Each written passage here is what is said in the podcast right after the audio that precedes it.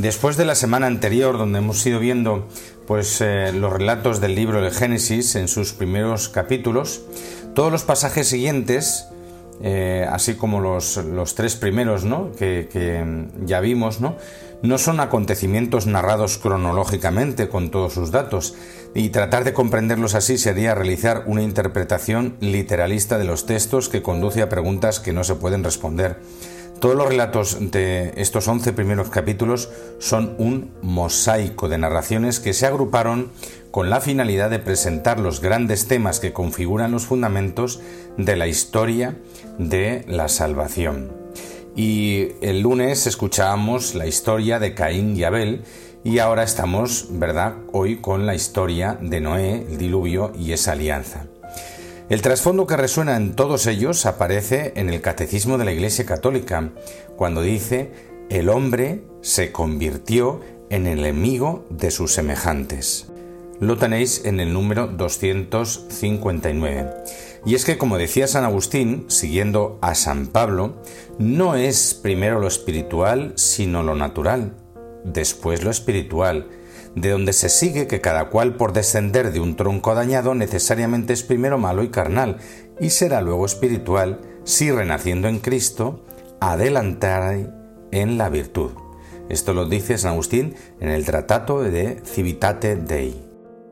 Bueno, y como en anteriores días pues no he hablado del libro de Génesis en las primeras lecturas, sobre todo el lunes, bueno, pues eh, vamos a repasarlo, ¿no? Caín y Abel. El relato comienza con un nacimiento. La bendición de Dios no ha desaparecido. Adán conoció a Eva su mujer, lo escuchábamos el lunes. El término bíblico conoce refleja la profundidad de la relación humana. Y dice, he adquirido un varón con la ayuda del Señor. La afirmación deja ver, en primer lugar, que los hijos de Dios son un don de Dios, mm, ¿eh? no son una simple creación nuestra. Y como vimos, a partir del tercer capítulo del Génesis, los hombres tienen que trabajar con fatiga para poder vivir. Tanto Caín como Abel trabajan en el suelo y ofrecen a Dios las primicias de su esfuerzo. Ahora bien, el Señor se fijó en Abel y en su ofrenda, pero no en Caín. Y entonces nos podemos preguntar, eh, ¿es que Dios hace acepción de personas? ¿Por qué se fijó en la ofrenda de Abel y no en la de Caín?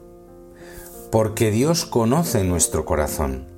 Dios no se había olvidado de Caín. De hecho, antes de que matase a su hermano, salió a su encuentro. Caín tenía envidia de su hermano y acabamos de ver hasta dónde nos condujo la envidia del diablo. ¿eh? En la semana pasada andaba enfurecido y abatido y Dios le advierte de que el pecado acecha, pero él podría dominarlo. A pesar del pecado, el hombre no ha perdido su libertad, todavía es capaz de elegir el bien y por lo tanto vencer el mal. Dios le alienta a ello. Sin embargo, Caín no cruzó palabra con Dios, se dirige premeditadamente al campo donde no hay testigos y mata a su hermano. El siguiente diálogo nos remite sin duda, lo veíamos el domingo, perdón, el lunes, al proceso judicial del capítulo tercero del Génesis. ¿Dónde está Abel tu hermano? Ante lo que Caín responde intentando ocultar la responsabilidad de su acto y trasladársela a Dios, ¿verdad? Porque en la Biblia Dios es el verdadero guardián de los hombres. Pues mira, le dice Caín, no sé, ¿soy yo acaso el guardián de mi hermano? Como echándole en cara a Dios, ¿no? Como diciendo, diciendo tú eres el guardián de mi hermano. Pero Dios insiste en que tome conciencia de lo acontecido. ¿Qué es lo que has hecho? El suelo le maldice por lo que ha hecho, porque la sangre de Abel clama justicia. Y prefigura esa sangre de Abel la sangre de Cristo, que hablará, como dice la carta a los hebreos, mejor que la de Abel. Y es que el mismo Jesús nos dirá que la sangre de ningún inocente desde Abel será olvidada. Caín tendrá que abandonar la tierra donde vivía y alejarse de los suyos. El fratricidio rompe la comunión de personas. Mi culpa es demasiado grande para soportarla, ¿verdad? En hebreo se traduce por pecado o culpa. La desesperación del culpable que llevado por la ira y no por la humildad comprende que ya no le queda nada que esperar en este mundo. Pero en el fondo se sabe querido por Dios, y así es. Dios protege a Caín en su nueva vida. El país donde habitará será Nod, que significa errante y vagabundo. Y esto es lo que veíamos el lunes. Pero hoy tenemos la historia de Noé. Y comenzamos pues, eh, el relato unos versículos antes, pues para darnos cuenta de la expansión del mal en la humanidad. Los primeros versículos del capítulo 6 del Génesis narran una extraña historia donde vemos que los hombres han roto con todo el orden establecido por Dios hasta incluso tratar de traspasar los límites de lo humano. De la unión desigual de unos seres divinos, hijos de Dios, con las mujeres, van a nacer los gigantes. Tras estos acontecimientos, Dios se arrepiente de haber creado al hombre en la tierra. Voy a borrar de la superficie de la tierra al hombre que he hecho, junto con los cuadrúpedos, reptiles y aves del cielo, pues me pesa haberlos hecho. Sin embargo, encontró sobre la tierra un hombre justo, Noé, obtuvo el favor del Señor. Y aquí parecen dos temas importantes. Dios sabe que la única manera de acabar con el mal es acabar con el hombre. Sin embargo, Él ama cuanto ha creado. Su intervención, aunque sea en forma de castigo, se orienta a la salvación del hombre. Y en segundo lugar, que un hombre justo es causa de salvación para toda la humanidad. Esto lo cita Jesús en el Evangelio de San Mateo, capítulo 24, versículos 37 al 39. Noé obedece a Dios en todo lo que éste le pide, construye el arca donde queda protegido todo lo que Dios le ha dicho, y así comienza el diluvio. La palabra arca en la Biblia se utiliza solo en dos ocasiones, aquí y en el capítulo que narra cómo Moisés es depositado por su madre en una cesta, ¿verdad? En el Nilo. Por lo tanto, hace referencia a la salvación.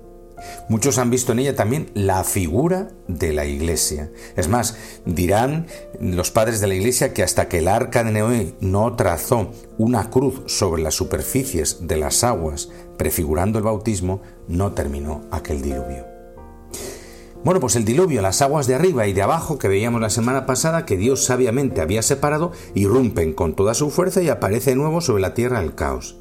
Y debemos tener siempre presente que entre el hombre y la creación hay una relación muy profunda, pero más entre ellos y su creador. Cuando la humanidad se separa de Dios, esta relación se vuelve hostil.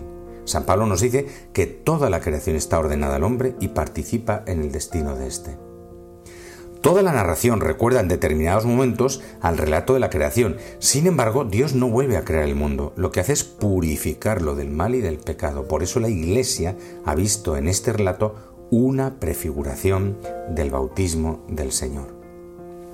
La alianza. Bueno, pues Dios bendice a Noé y a su familia con la misma bendición de Adán y Eva, si os fijáis. Sed fecundos y multiplicaos, llenad la tierra. Sin embargo, hay una diferencia respecto al primer relato. El hombre ahora tiene que matar para comer. La armonía sigue destruida. Dios les prohíbe comer carne con sangre y el homicidio. La sangre, en esa cultura, era la sede de la vida. Hay que respetar la sangre incluso de los animales, porque así reconocemos que su vida viene de Dios. El hombre no debe matar por matar. Lo que el relato remarca hasta en tres ocasiones es la advertencia de atentar contra la vida humana. Solo Dios es Señor de la vida humana y lo ratifica en el hecho de que a imagen de Dios hizo Él al hombre. Y por último, el arco iris, ¿no? Que será la señal de la alianza que Dios hace con el hombre y la creación. Pero atención, es una alianza unilateral. Noé no dice nada al respecto, como luego sí dirá Abraham. La señal del arco iris servirá de recuerdo a Dios. Si el mal vuelve a expandirse, no destruirá la tierra. Es un sí incondicional de Dios a su creación. Qué maravilla es contemplar así, ¿verdad?, los relatos del libro del Génesis. Que tengáis un feliz día. Amén.